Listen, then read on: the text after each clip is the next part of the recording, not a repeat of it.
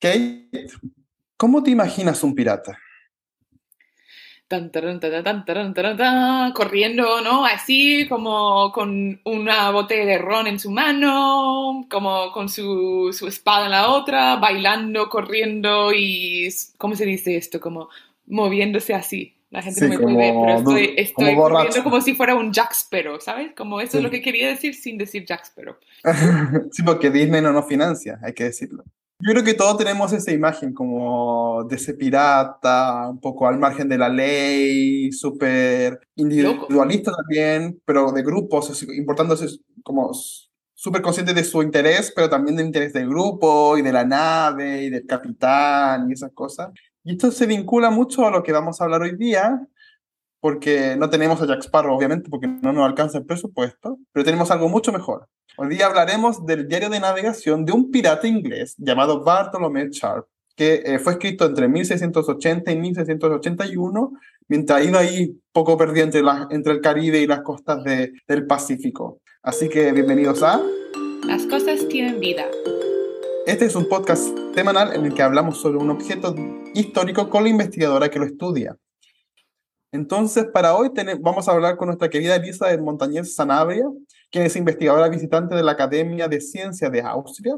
Ella es doctora en Historia por la Universidad de California en Davis y se ha dedicado a estudiar la piratería en el virreinato peruano entre 1650 y 1770, especialmente a través de la circulación de informaciones y representaciones de estas expediciones en fuentes americanas, españolas, inglesas y holandesas. Así que bienvenida, Elizabeth.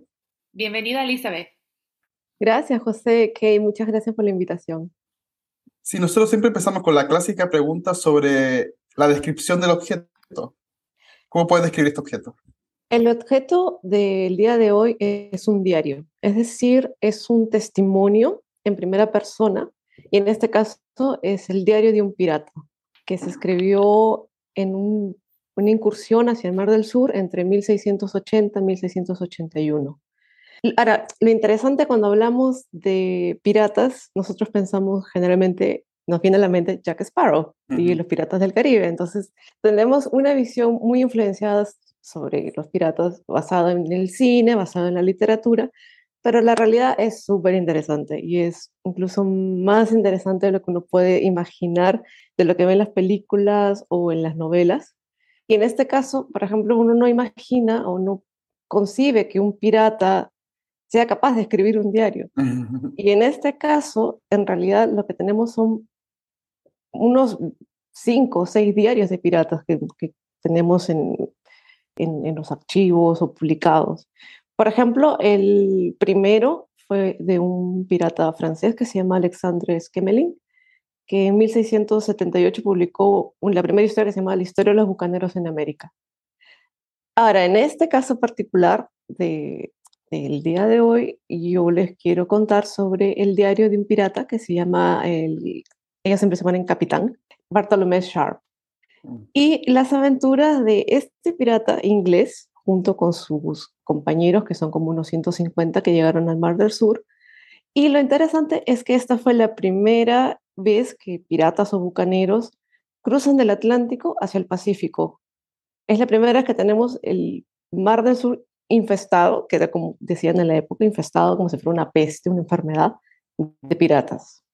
¿Y quién es este Bartolomé Sharp? Bartolomé Sharp es un pirata o bucanero inglés. Eh, no se sabe mucho de él porque, o sea, fuera del, del, diario y de que tuvo un juicio por piratería después de que llegó a Inglaterra, es muy poquito lo que se sabe de él.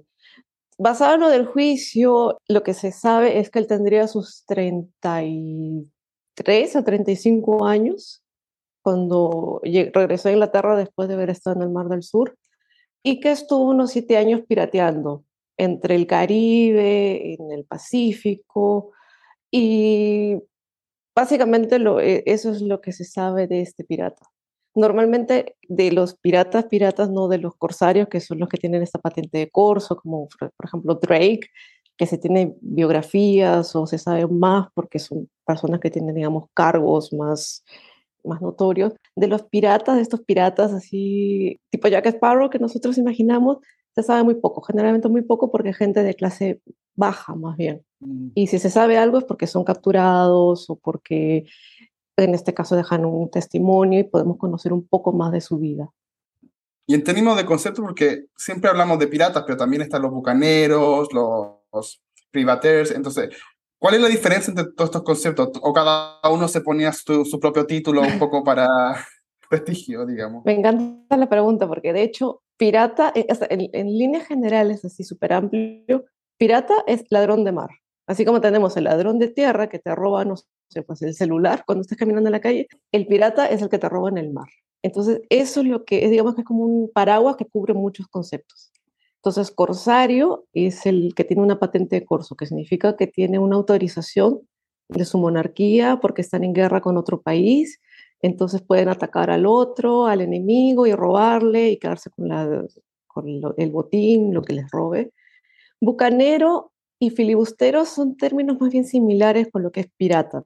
Mm. Bucanero, el, término en sí es un término americano, porque de hecho viene la palabra bucan, que es una palabra en francés, que es como carne ahumada. Y los primeros bucaneros que se saben estuvieron en la isla española, en una parte eh, agreste, donde en realidad no había nada, solamente había ganado salvaje.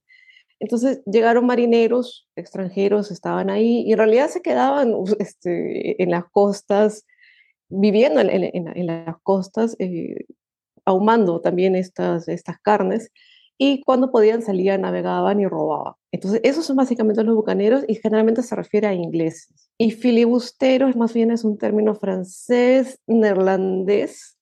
Es, es muy parecido, estaban en las Antillas, pero generalmente los piratas franceses que llegaron al, al Mar del Sur se autodenominan filibusteros. Mm. Entonces, si vemos la obra en original, por ejemplo, eh, Exquemelin dice The History of Buccaneers of America. Y si lo vemos en francés, es flibustier. Pero si lo ves en neerlandés, es robber, que es ladrón de mar. Entonces, es un poquito también depende del idioma. Para los españoles, eso sí, pirata era todo enemigo, generalmente hereje, porque pasaba que la mayoría era protestante, de ahí también, el, de ahí también el, tema de la peste, que cuando van piratas al mar o están en sus costas, están infestando porque también traen la peste hereje. Y normalmente, como has dicho, como nosotros pensamos en Jack Sparrow, pero también pensamos en aventuras, ¿no? Y por eso quería saber un poco de, cómo escribe ese diario. ¿Ese diario está lleno de, no sé, descripciones de aventuras o es más, más bien hoy, y no vi nada, vi el mar y sin más? Y además, si es que está lleno de, porque uno imagina en el barco mojado, sal, en las películas Ron, si hay manchas de Ron, agua o algo así en estos diarios, ¿no? Exacto. Eh, muy buenas preguntas. O sea, lo que, por ejemplo, este, este eh, diario en sí no es el original.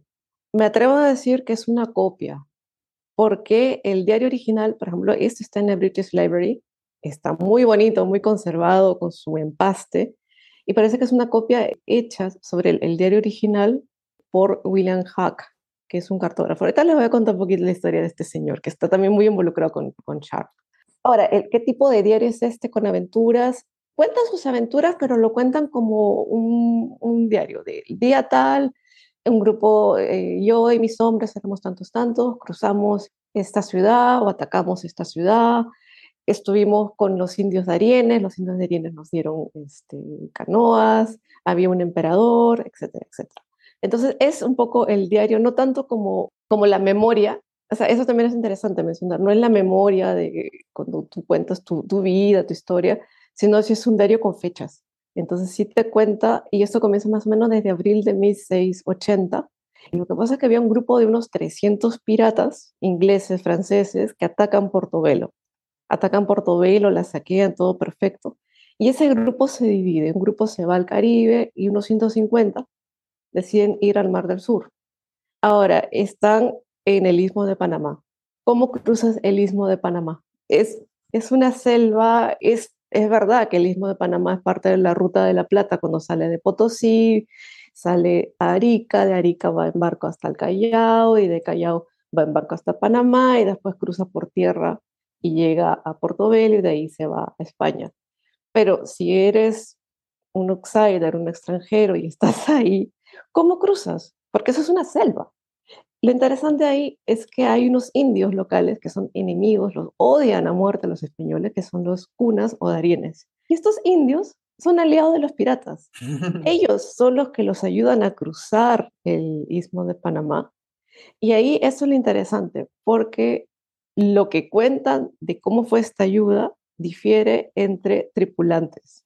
Sharp dice, por ejemplo, que había un emperador del Darién, que ese emperador, este, nosotros nos pusimos a servicio de este emperador, que nos proveyó canoas y capitanes, y nosotros cruzamos en canoas por los ríos, porque eso es una zona selvática con muchísimos ríos, y llegaron hasta el Mar del Sur, o el Océano Pacífico, porque así se le llamaba. Pero eh, si leen a otro testimonio que es súper conocido, que es el de eh, Basil Ringrose, él dice, sí, los indios de arena nos ayudaron, pero es que ellos nos, ellos nos servían a nosotros. Emperador de Darien no aparece en ninguna parte. Él no menciona para nada. Y yo les voy a ahora por qué. Ahora, entonces, ¿qué es lo que pasa? Sharp con sus hombres, que son como 150, entre ellos, nombres que son conocidos. Basil Ringrose, que escribe un diario. Lionel Buffer, que también escribe otro diario y William Dampier, que también escribe otro, otro diario, junto con otros ingleses, franceses, llegan al Mar del Sur, pero como ya son menos, ya no se atreven a atacar Panamá. Pero van pirateando por las costas, van robando barcos. Y eso es lo interesante. Cuando ven que una costa no está tan protegida, sí se pueden animar a atacar. Cuando ven o se enteran que no está protegida, ahí sí son un poco más recelosos. ¿Y cómo se enteran que está protegida o no está protegida? Asaltando otros barcos y obligando a los pilotos o a los capitanes de los barcos españoles que les digan, oye, ¿cómo es la defensa? La defensa en esta ciudad es, fuerte o no es fuerte. Entonces, ahí ellos tienen también cierto eh, conocimiento previo antes de saber dónde atacar. Entonces, ellos se van dirigiendo al sur, porque, como les mencioné hace un rato, la plata de Potosí sale por Arica. Entonces se dijeron, ah, hay que ir a Arica, esa es la voz, hay que ir a Arica porque en Arica donde sale la plata, entonces ahí vamos a, vamos a obtener un botín muy rico. Llega en Arica, pero estaba muy defendida, había muchos, eh, estaban armados, están como avisados, porque eso también es interesante y José también mm. este, puede contribuir con algunas este, palabras, porque los correos, cuando se tiene noticia de que hay un pirata, se avisa por correo, incluso por chasqui. Oigan, hemos visto piratas, este, prepárense, armen la defensa, quiten las cosas que pueden ser útiles para piratas como comida, por ejemplo, cerca de las costas, porque eso si lo capturan, obvio que les sirve. Entonces se enteran, este, en Arica no atacan, se dirigen más al sur, se van a Coquimbo y cuando llegan a Coquimbo, eso fue en diciembre del 80. Resulta que la gente abandonó la ciudad. ¿Qué no, nos, vamos, nos vamos acá. Chao, chao. Sí, dijeron, ¿a qué defensa? No, nos vamos. Los piratas desembarcan, asaltan, roban todo, saquean todo porque estaba todo abandonado. Y dicen, bueno, vamos más abajo, llegan a La Serena, pero en La Serena ellos amenazan eh, que les den 95 mil pesos a cambio de un tributo de quema. ¿Qué significa eso? Si tú me das los 95 mil pesos, que es muchísimo dinero, no vamos a quemar tu ciudad. Entonces, las autoridades dijeron, ah, sí, vamos a buscar el dinero, pero en realidad estaban haciendo obra porque no tenían el dinero. O sea, juntando todas las propiedades de los vecinos, no llegaban a 95 mil pesos. Entonces el pirata dijo, no, aquí el dinero ya quemaron. Quemaron la ciudad y dijeron, bueno, nos vamos. ¿Y a dónde se van? A las Islas Juan Fernández, mm. que se convierte en un refugio de piratas. Generalmente cuando están necesitan eh, reparar sus naves o necesitan como escaparse un poco de la mira de, los, eh, de las defensas españolas, se van a las Islas Juan Fernández y lo destituyen a Sharp, porque dijeron, no, o sea, fracasaste tú como jefe, así que vamos a nombrar a otro. Y nombran a otro que se llama el capitán John Bouting.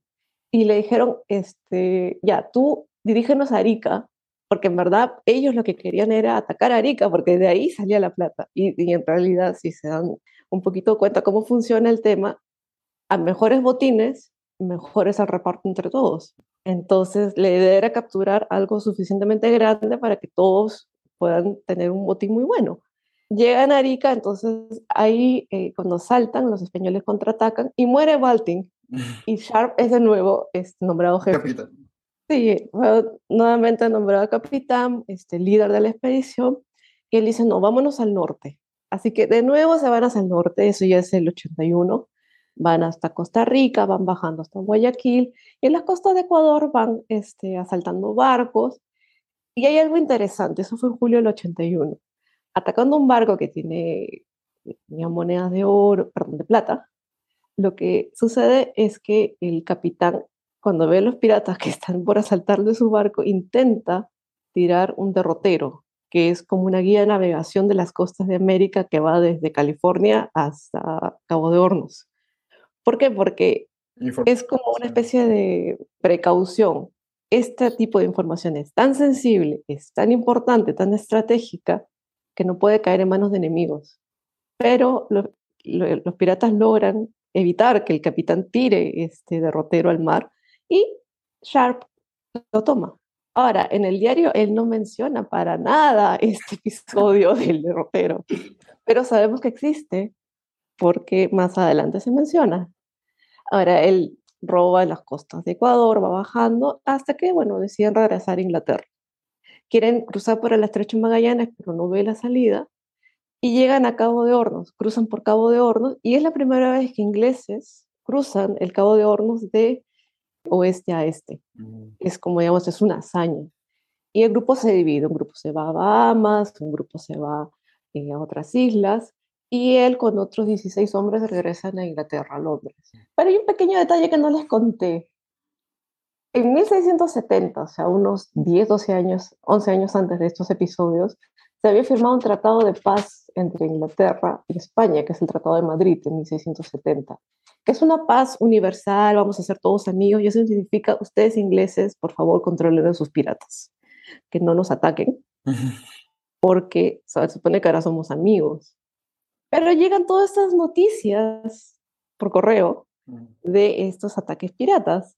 Entonces, el embajador en España ya estaba alertado, de España en Londres estaba alertadísimo de todo lo que estaba pasando. Y él exige que cuando, que se entera de que estos piratas lleguen, que ellos vayan a juicio, porque estaban contraviniendo contra este tratado que se había firmado, bla, bla, bla. Y de hecho, el rey que estaba entonces, Carlos II, Charles II, decide también que vaya a juicio y que en realidad sea sentenciado por pirata, que significa ser sentenciado a muerte pero eh, tenía un regalito, tenía una sorpresa que le presenta al rey. Mire, tengo este derrotero del Mar del Sur, esta guía náutica de todas las costas desde California hasta el Cabo de Hornos. Y el rey ahí le ofrece protección y decide que no, este, pirata no, no, no lo vamos a sentenciar a muerte. Va a juicio. En julio del 82, él va a juicio porque el embajador español estaba diciendo, bueno, este es un pirata que manda a juicio, pero el juicio fue todo un fake, fue todo una farsa, que en realidad el, el pobre embajador español terminó como un poco en plan de, de, de ser como una especie de burla, porque sabían de que no le iban a sentenciar sabemos, eso es un spoiler, pero que hay una versión impresa, ¿no? Y por eso me gustaría saber cuándo deciden de, dar ese diario y, imprimirlo en una forma, no sé, más accesible, ¿no? Que un diario normal. Sí, buen punto. ¿Qué pasa? Cuando está, termina el juicio y, y Sharp es absuelto, en parte, y déjame que me desvíe un poquito de, de la pregunta original, pero no lo voy a olvidar es que él, para tratar de salvarse, en su diario, él enfatiza el hecho de que ellos están sirviendo a un emperador del Darién, que no está sujeto a los españoles. Por lo tanto, no está atacando a España, está siendo aliado de indios locales que se supone que se reconoce el derecho de un príncipe indígena. Entonces, hay una diferencia importante en eso. Cuando se acaba el juicio, ese derrotero se manda a hacer eh, copias, a traducir al inglés y a hacer copias. Y, ahí es donde aparece este, este, nombre que les mencioné antes, que se llama William Hack. William Hack es un eh, cartógrafo de, de, la escuela de Tames que se encarga de hacer estas copias, hay unas 13 más o menos en total, unas muy bonitas, dedicadas al rey, dedicadas a unos ministros. Y fue este hack el encargado de imprimir el diario de, Bartolomé Sharp. ¿Por qué? Porque eh, ya se había impreso antes, casi inmediatamente después del, viaje de Sharp cuando retorna, se imprimió la historia de Basil Rose, que es la segunda parte de Bucaneros de América. Después se imprimen también lo de Buffer, lo de Dampier, y tenemos ya tres relatos que narran la historia de lo que está pasando con estos bucaneros. Es la misma aventura, es el mismo episodio, pero son tres historias distintas. ¿Qué sucede? No se conocía lo que decía el capitán, pero existía un diario.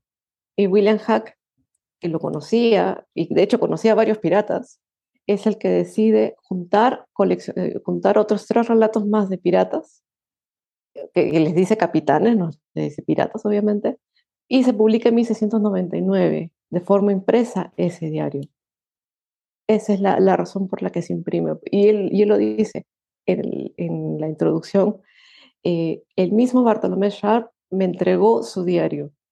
Y si bien el señor Rimrose publicó antes este diario, nosotros no conocíamos lo que el mismo capitán tenía que decirnos sobre esta aventura. Entonces, eso es lo interesante. Entonces, había un público inglés, imagino, ávido de esta historia, ¿no? Totalmente. O una ansiedad, o sea, no una ansiedad, pero era un bestseller, ¿no? sí.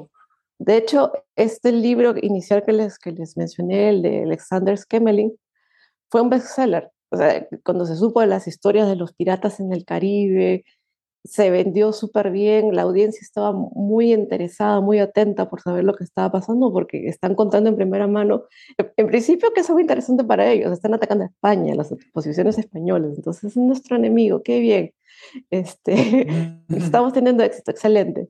Pero también es interesante estas historias de aventura. Entonces, cuando se publica estos cuatro diarios, efectivamente hay una audiencia en Inglaterra súper interesada en saber lo que está pasando, pero no solo en Inglaterra, porque estos, estos diarios se traducen, se traducen al francés, se traducen al neerlandés, al español también. Entonces, hay de hecho una audiencia súper grande. Y si vemos también el impacto de este eh, diario, casi al año siguiente de que, se, de que regresa Charles y que se, ya, ya este diario existía, se mandan otras expediciones desde Inglaterra, porque vieron el éxito que tuvieron en el Mar del Sur y dos, que las defensas de, españolas en el virreinato no son tan buenas. Entonces vieron acá hay oportunidad de piratear y de contrabandear. Entonces van también a expediciones de contrabando. Pirata, piratería contrabando, porque también está un poquito de la mano. Y, por ejemplo, se, se manda la expedición de Captain Swan, que va al Mar del Sur, como consecuencia también de estas historias. Y si nosotros queremos leer estas historias, saber más de esas piratas, ¿es, posible leerlo o, también quizás eh, el inglés es accesible? Porque sé que sería un inglés antiguo, ¿no? Sí, el inglés es un poco antiguo, pero se puede entender. Y de hecho, como esta copia, porque para esto, si les doy la referencia exacta, el diario manuscrito de Bartolomé Sharp está en la British Library en la colección de Sloane 46A y 46B. Entonces, el diario está ahí, es, es esta copia que hizo William Hack, porque hay incluso eh, imágenes, dibujos. El inglés está bastante bien, bien, bien claro para entenderse. Y la versión impresa, por supuesto, mucho mejor. Se llama eh, Colección de Viajes, editado por William Hack, publicado en 1699 el problema es que no es muy fácil de conseguirlo. Hay pocas ediciones. De hecho, la Carter Brown tiene una, por ejemplo, en Londres también. Y siempre para terminar un poco, hacemos una pregunta un poco trampa para el investigador y es como si este objeto te pudiera contestar una pregunta, ¿qué le preguntarías? Mm, buena pregunta. si volverían a regresar al Mar del Sur a piratear, o sea, repetirían la aventura sabiendo los pro y los contra, porque fue, eso fue realmente una hazaña y yo creo que también ese es el, el valor que le vieron en la época, que fuera de la aventura, de la, la cuestión anecdótica, fue un logro atravesar el istmo del Darién, un poco de buena suerte, un poco de factores eh, a favor de ellos, pero lo que venía en el Mar del Sur, lo que seguí, lo, este, digamos, de páginas por escribir, no sabían. Mm. Entonces, es, mi pregunta sería si volverían a hacerlo. Y para finalizar la entrevista, siempre queremos dar a nuestro, nuestro público ¿no? una referencia bibliográfica para seguir leyendo de esta historia de, de, de eh, sí, hay un artículo este año publicado por el Oxford University Press, es la enciclopedia de Latinoamérica, que se llama The Spanish Lake, Pirates, Privateers and the Contest for the Pacific Ocean. Y también hay un artículo que está en un libro que sale también publicado este año de Palgrave, se llama Piracy and Local Alliances in an Empire of Archipelagos. Bueno, muchas gracias, Elizabeth. Muchas gracias, Elizabeth. Muchas gracias a ustedes. José, después de esta conversación con Elizabeth, ¿qué has aprendido? Hoy la, el sentido de la valentía y, de la, y del riesgo que tenían esta gente. Eh, interesante cómo ellos mismos van como anotando su propia experiencia, pero son experiencias que fuera de toda imaginación, o sea, el Darién en la selva, pasando por los ríos, con unos barcos que ahora nosotros vemos los barcos que tenemos ahora, pero unos barcos pequeños de madera, con tela, o sea, como unas cosas, unas cajas, cajas que flotaban. Eh, que toda esta gente haya ido, ido y venido y, y, encuentro que es como súper interesante además. Claro, es que ellos en su propio tiempo vivían unas experiencias que eran casi imposibles para la gente normal para imaginar, pero también son casi imposibles para nosotros para imaginarlos, ¿no? Como en plan, lo que a mí me destacó mucho es cuando ella nos dijo que nuestra visión de Jack Sparrow es completamente errónea, o quizás no completamente, pero muy errónea, de cómo eran esos piratas, que esos piratas eran muy inteligentes, que sabían cómo escribir, cómo, cómo leer, cómo, cómo hacer ¿no? derroteos, cómo hacer mapas, cómo hacer pactos con el emperador de Darian y lo que sea, y, saber cómo negociar ¿no? a través de, de la escritura su propia versión del pasado. No, y además como sin programas, sin, sin un, un, un calendario fijo sin saber las condiciones geográficas, era la muerte. Entonces, ellos también vivían entre vida y muerte y tenían que estar muy, muy, muy, muy preparados para afrontarse a lo que, a lo que le venía encima, además. Así, que, muchas gracias por haber escuchado nuestro, nuestro episodio. Espero que lo hayan disfrutado y, y pueden ver esta imagen de este, de este diario en nuestro Instagram. Arroba las cosas tienen vida. Y en nuestro Twitter cosas tienen vida. Así que muchas gracias y nos vemos en el próximo episodio.